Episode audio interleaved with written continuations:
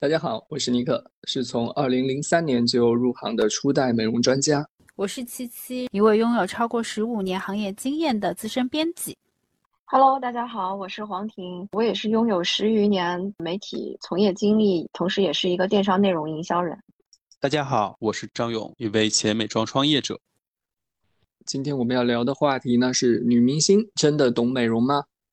说起来，我们四个人都是见过各路女明星的，因为每次出席活动啊，包括七七、黄婷啊和女明星近距离的接触都是非常多的。不过这个有个距离的问题啊，因为我和明星的接触多数是在品牌活动或者是年底的各种颁奖活动上，那个活动的距离呢，我跟明星的距离大概最近的可能是在。一个餐桌上吃饭，那么是一个正常的社交距离，就不太可能是面对面，或者是看到他们的素颜。所以说，我见到的女明星，我先说她们皮肤好不好啊？我认为十个明星里面，大概可能只有一个人的皮肤是会真正好的这样的一个比率。很多的时候，我是从他们的妆面上能够看到她皮肤下面的坑啊。凹啊，或者是有些痘印啊，或者是疲惫的，这个是能看出来的。就是我能观测到的，他们的皮肤，首先来说没有那么好。我不知道像七七，他可能会拍摄，他有没有见过素颜？我觉得这个他比较有发言权。我觉得先让他来往我后面的这个更近距离的距离去说一说。嗯，我的观点反而跟你相反。我觉得女明星的皮肤，男女明星的皮肤其实大部分都比较好，而且是越是年轻一代的皮肤越好。可能也和我们现在的社会环境有关系吧，就是家长也比较注意小朋友的皮肤保养啊之类的。所以你看到新生代的女明星，每一个皮肤状态真的都。初始状态都已经很好，那唯一说他们可能会有的问题是，嗯，可能带妆时间长，或者是因为昼夜颠倒，呃，蛮多人的皮肤是有点偏干的问题的，就是这个是我关注的。但总体从皮肤的质感和各方面来说，呃，我是会觉得年轻一代的女明星皮肤普遍就是质量都是在普通人里头就是超呃就是远远超越的。哎，那就说明我参加的活动请的都是过气的老明星了。那我可能也有可能是因为九五后、零零后，就是年轻更能衬托出皮肤的质感吧。因为就像你在公司里头看到一个新的实习生，也会觉得哇，皮肤好亮。但你上完粉底，自问你说不错，也没有觉得那么亮。我觉得就是嗯，年轻人他怎么也就没有被这个行业荼毒太久的时候，他皮肤怎么都是好的。嗯，这个肯定还是跟年纪是有一定关系的。就是我是想接着我们 这个话题，叫女明星真的懂美容吗？我就说一个比较搞笑的事情。我以前就是还在做美容总监的时候，我们是有一个固定的栏目，是每个月要采访一个女明星拍摄，然后来讲她的美容经嘛，她的美容心得，她用什么，她觉得什么嗯 tips 之类的啊。然后每次到这个交稿的时候，这个负责的编辑就会愁眉苦脸的来找我。就是怎么办？又写不出来，又说不出来。采访的时候什么都没有说，就是这是他就是他的常态。那我们最后就会只能开始编嘛，就是女明星最多的什么喝八杯水啊，就这些，就是大家可能平时看到很多的这种什么美容心得之类的。但是就是，呃，我说句实话，当然可能因为我们可能用更早期一点做这个做做这个栏目，就是跟七七说的不太一样，就是会变成。我觉得，呃，前一代吧，可能九九零前的女明星的美容经真的没有那么多，十个有八个可能是真的，她也不是很懂美容这一块。对，大部分的时候，他们可能都是化妆师推荐他们买什么，他们就买了。啊，然后我印象最深刻的是真的懂的有几个，一个就是我觉得我们群里面所有人都会有共识的，就是范冰冰，他是一定懂，而且是真的自己。是，比如说程序啊、仪器啊这些心得都非常的，呃清楚。然后呢，还有一个是李冰冰，也是大前辈。李冰冰给我印象非常深刻，是因为前段时间就是她说为了保持体重就没有怎么吃过饭嘛，不是吃那个水煮菜还是什么的，我忘了，很有名，上过热搜。然后我有有一次是当时她还是巴黎欧莱雅代言的时候，就是活动上她也讲到了，就是他的一些美容心得的时候，他就说了一件事情，我还蛮震惊的。他就说，他说，呃，这大概得十几年前了。他说他的那个枕头，他是一定是真丝的枕套，OK，这个没问题。但是他说，他每天睡觉的时候一定不能侧睡，因为不能压脸。他会对自己有这样一个严格的要求。所以后来看到李冰冰的这些热搜，我就觉得他真的就是一个这么自律的人啊。然后另外一个让我非常惊讶，对美容非常有心得的。当时做的稿子里面就是万茜，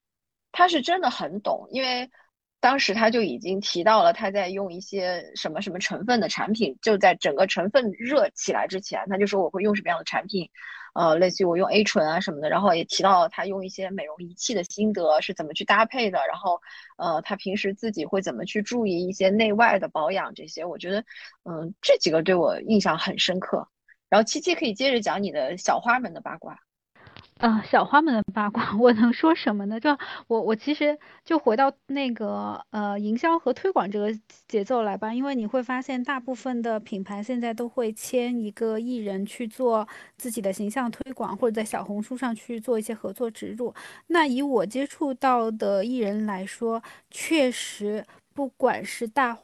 大花还是小花，他们对彩妆都有自己的。一套观点，只是差别是有的人自己的动手能力非常的强，就是他自己可以做完一个妆，然后有的人可能就还是比较依赖化妆师，但是他对基本的产品和自己需要什么，就是都还都都是非常清晰的。那但是相对护肤这个板块来说，我会觉得大部分的明星接收到的知识点。嗯，机会都比较少，这因为可能跟他们的工作环境什么都有关系嘛。因为你其实如果是一个艺人，最常待的地方就是剧组或者综艺节目之中，那你能接触到的信息来源是化妆师，然后或者是跟你一起合作的其他艺人。他们其实也没有什么特别多的机会去主动搜索到新的嗯来源，那可能需要关注的东西也比较多，所以我我会觉得应硬逼着那个小朋友们说护肤心得也挺残忍的，因为就是他也不好意思说，我爸妈真的把我的皮肤就是生的这么好，然后会给人的感觉是非常的凡尔赛。然后就可能也只能说一些套话吧，比如说我要注意防晒、多保湿、多喝水。确实，他们也没有办法说更多的东西了。所以我会觉得说，呃，如果大家特别寄希望于明星传递说一些护肤的知识和理念，那可能就真的有点想多了。其实我觉得明星对于护肤的这个事情吧，是挺好玩的。就是明星首先都挺美，这个是无可否认的，对吧？我觉得他们最优秀的其实并不一定是在皮肤上，而是在整个脸部线条上会让你觉得美。其实皮肤经过化妆打光，在一般的消费者或者是来看来就已经是很好的。我曾经接触过的有一个女明星，她是满脸的痘坑的，但我在此之前的从电视上看到她，或者是从杂志上看到她的时候，是完全不一样的。只有见到真人近距离的，才发现她有很多很多的痘坑。所以说，我觉得消费者并不一定会那么要觉得明星一定要懂，或者明星一定会护肤。其实他们懂的并不一定是比你要多很多的。哦，这个地方我突然想起来一个特别好玩的八卦，倒不是美容，这个也是医美方面的。基本上明星都会是去做医美的。然后呢，我在北京的。长期固定的给我做医美的医生呢，也给某天后做医美。然后他有时候就会跟我吐槽，就是比如说这个天后大人，他也会乱听别人的意见，经常换别的医生来做，有时候还做毁了，然后又跑到他这个地方来修复。所以说。女明星跟我们普通人一样，我们也会听姐妹闺蜜的一些八卦，然后去做一些不合适的产品、不合适的项目，选不合适的护肤品。那么女明星可能也会同样如此，因为她们也有闺蜜团啊、姐妹团啊，或者诸如此类的去分享这样的一些护肤经验吧。我觉得是这样的。嗯，那我接着尼克老师的话说吧，就还是有很多女孩就是比较迷恋那个明星的护肤心得，或者愿意 follow 他们的，就是这个部分包括两个部分，一个是观面上的，就是比如说品牌，呃，官宣的时候他说的一些话，或者他自己在社交媒体上分享的一些，有一些是来自于八卦渠道，说据说女某个女明星做了什么什么东西，打了什么什么针，然后大家都要去，就是嗯，去蜂拥而至，去跟随。但是我在这个地方就是要泼两盆冷水。第一盆冷冷水呢，就是，嗯，你先扪心自问，你自己有明星的财力吗？就是他如果做坏了，他有钱去修复，你你有那个费用吗？这是第一个。第二个呢，就是，嗯，这个话就有点更伤人了。就是任何一个美容的手法也好，彩妆的手法也好，它只是能够锦上添花，但是它不能改变你基因的。上线就大部分的明星，就像我刚才说的，他们天生五官底子也好，然后皮肤的底子也都不错，就可能就算是有一些青春期之类的痘印啊之类的，呃，其实就现在通过医美手段也都能够改善的，那没有什么大的问题。所以任何一个护肤的手法，在他们那里都是一个锦上添花，但是对我们普通人来说，可能你。要幻想你通过这个医美手法，或者通过一个什么彩妆的产品，就能够拥有明星那种光彩亮丽的外表，这个真的是，就是可能说希望有多大，嗯，失望就就会有多大吧。就我知道小红书上很多明星他的分享其实都是商业合作，嗯，那什么样的分享是明星真正在分享生活呢？说到小红书的商业合作，有一次我真的是绝了，我必须来吐槽。虽然这个女明星是我深爱的女明星，就是所有我的朋友都知道她是我心目中的中国第一美，是这样子的。我在小红书上 follow 的明星也没几个嘛，所以就是当她打开推送的时候，我也是心情非常的激荡，然后就看了起来。啊，我我喜欢的这位女明星是高圆圆，她分享了她自己的一个旅行的化妆包，然后呢，她说她是一个。就是会在行李箱外带一个大的帆布包，就是那种环保袋的人，因为这样子的话，有一些需要开箱去检验的产品，他都会放在这自己的环保袋里头，这样他过安检的时候，他行李箱就不用开了。那包括一些液体的产品，就是他随身携带的美妆产品，然后呢，什么雨伞啊、充电宝啊，就是。这些东西，你会觉得他的分享很真诚。然后好，他就打开箱子给大家分享。嗯，他还带了些什么东西的时候呢？他就啪嗒拿出了一瓶他代言的某大集团的日化类产品衍生的喷雾香水吧。我就不具体说什么品牌了。他就说啊，这个香水的味道挺好闻的，所以我都会随身带，可以在那个就是酒店的房间喷一喷啊。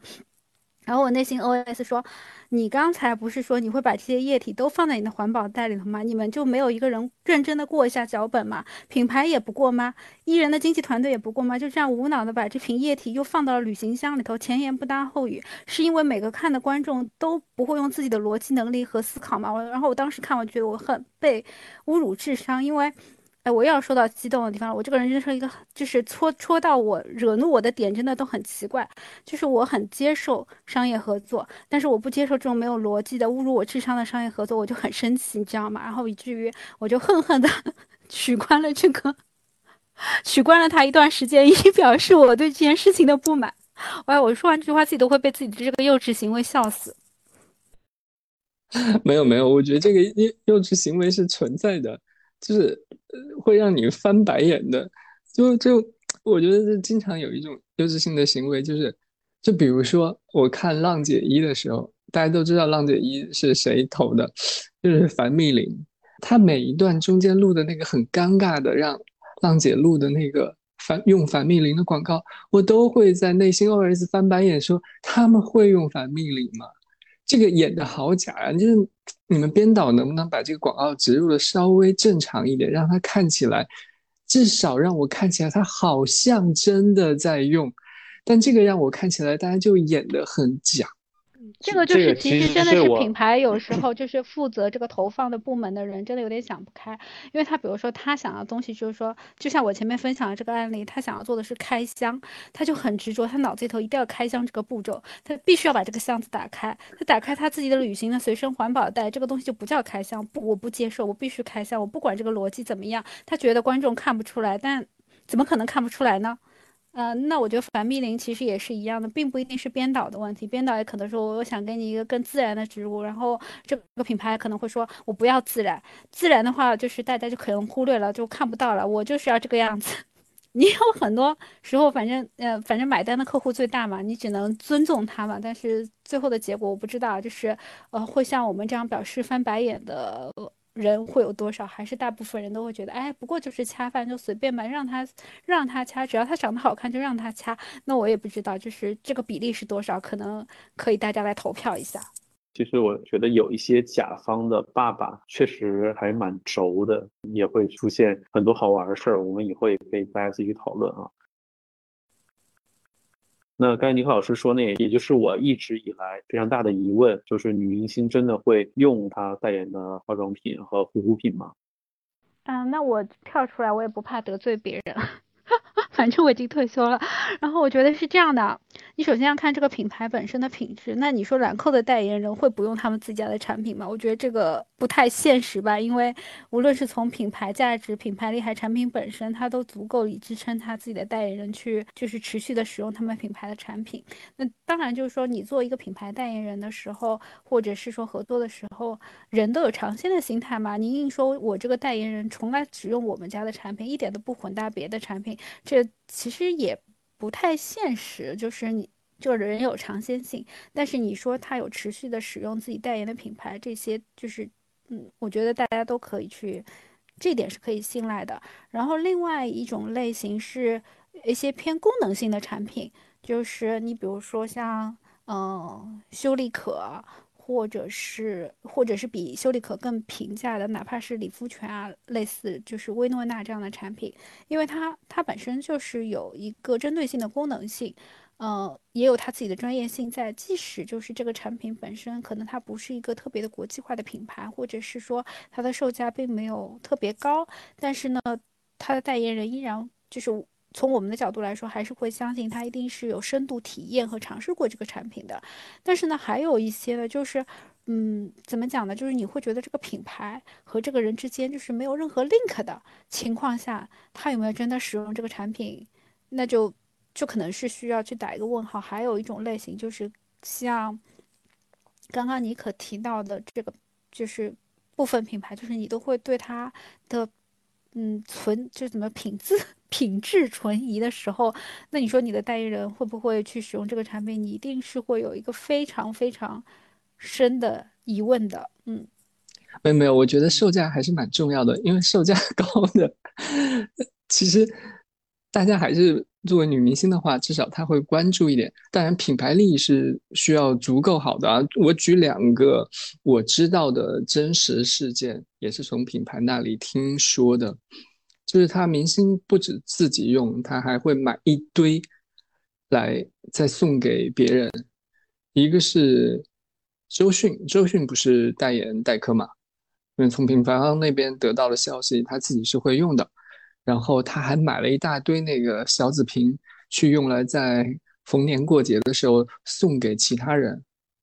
还有一个是我也是看品牌发朋友圈说的，就是宁静。宁静有一段时间在那个浪姐还是什么节目的时候，好像和娇兰有合作，然后娇兰的那个品牌方就有发朋友圈说啊，说静姐买了一堆他们家的兰花面霜去送人，诸如此类的。所以说，他可能对一些好的品牌，嗯，女明星也是知道的啊。她自己用和拿得出手送人，她也是觉得，嗯，这个还是有面子吧。蛮多的女明星，尤其是大花级别的，她们对于合作这个事情是有考察期的，或者就是是真的，就是品牌来找的时候，是她平时真的在用，她才会答应。其实女明星。虽然就是说他不一定是懂美容，但是他用过这个世界上最贵最好的所有美容产品，这一点是毋庸置疑的。所以从这个角度来讲，就是什么东西是不是好用什么的，他还是有一个基本的判别力啊。所以，嗯，他不太会像，因为太年轻的小花们，因为她的肌肤也没有那么多的问题，就像琪琪说的，我觉得最多的就一个缺水，一个长痘，就这两个问题了。嗯，所以其实 跑个跑个题，就是横店有很多那种。就是清痘痘的那种工作，就是美容室啊，就好多明星去，他们会约着去，因为在横店拍的大部分都是古装嘛，长时间带妆，其实皮肤状况也是对于明星来讲会有一点困扰，就经常去定期清痘。所以，但是年轻的嗯明星他不会有那么强的感受，就是因为就是他的皮肤不会有太多其他的大的问题。呃，反而就是大花纹在这块儿他们会很严苛，因为他们就是毕竟也有一定的需求，然后他也用过更多的好东西，有更多的感受。然后再讲到一个翻包的问题，坦白说啊，国内的翻包已经就是假的不能再假了，就刚才七七吐槽的那个。但是我有一次就是无意中看到工藤静香有一个翻包视频，我不知道大家有没有看过，应该是日版的 Vogue 拍的。那个就还蛮真实的，为什么真实呢？首先，他拿了一个巨大的 Birkin，应该是大号的三十的还是多少的啊？就很沉的那种。然后他从 Birkin 里掏出了一个化妆包，他的化妆包是 LV 的那个黑三彩麻将，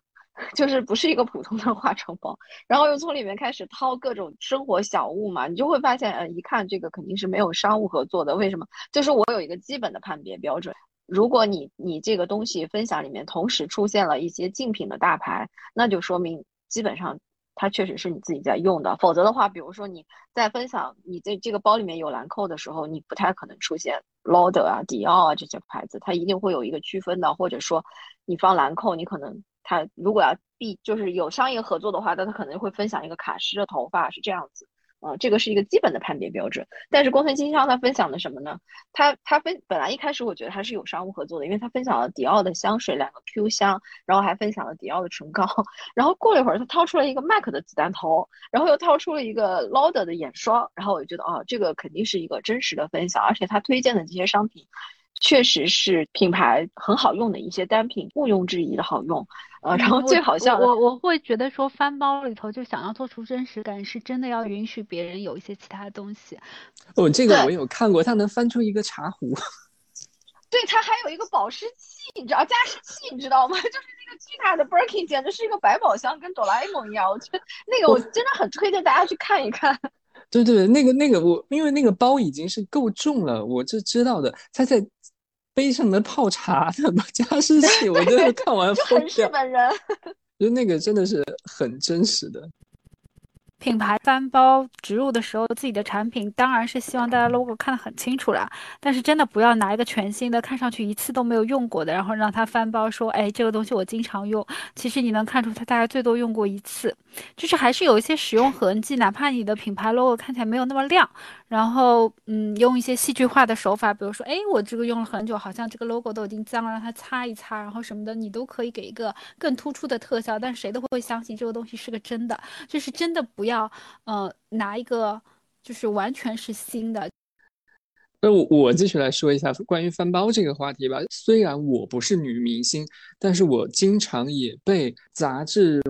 媒体或者是。做一些翻包选题的时候，也会邀请我去做，有的时候还真的给我寄来一个化妆包裹，就是让我把常用的东西去做一做。从我的工作角度来说啊，我肯定会有一点点商业考量啊，这个大家是要恰饭的嘛，这个没办法的。啊，比如说可能我最近合作过，呃。兰蔻，那么可能会在我的化妆包里面，怎么样也得给人家塞一个吧，呃，人之常情。但大部分我还是会放我自己常用的东西。那可能说我有一个我特别喜欢的遮瑕膏，可能我用了十年，它也没过期，它也很好用，我真的一直都用它。我有时候做翻包选题的时候，我都不好意思，因为那个实在是太旧了，而且我每一次翻包它都出现，我真的不好意思了。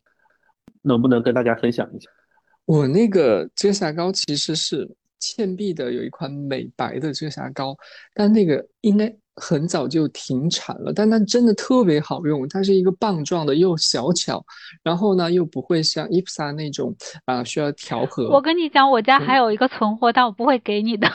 哦，我给你是那个银色管的，对吧？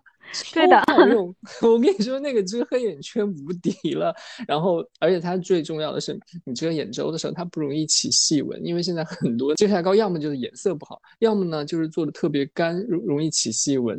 但这个真的好用，而且它用了十年，它也不过期啊，它真的没有过期，没有任何 臭掉，我觉得好好用。要不然你还把那个分享给我，反正你也没有什么黑眼圈要遮盖。其实我觉得铅笔彩妆还挺好用的，哎，不知道怎么就做成这样了。哎，它真的很好用，就是在我刚入行的可能二零零三年左右的时候，它的粉底是很有名的，而且它的色号很全。然后对，就是我和你说，他那个粉底的 slogan 我到现在都记得。他说：“我虽然身为粉底，却长了一颗保湿的心。”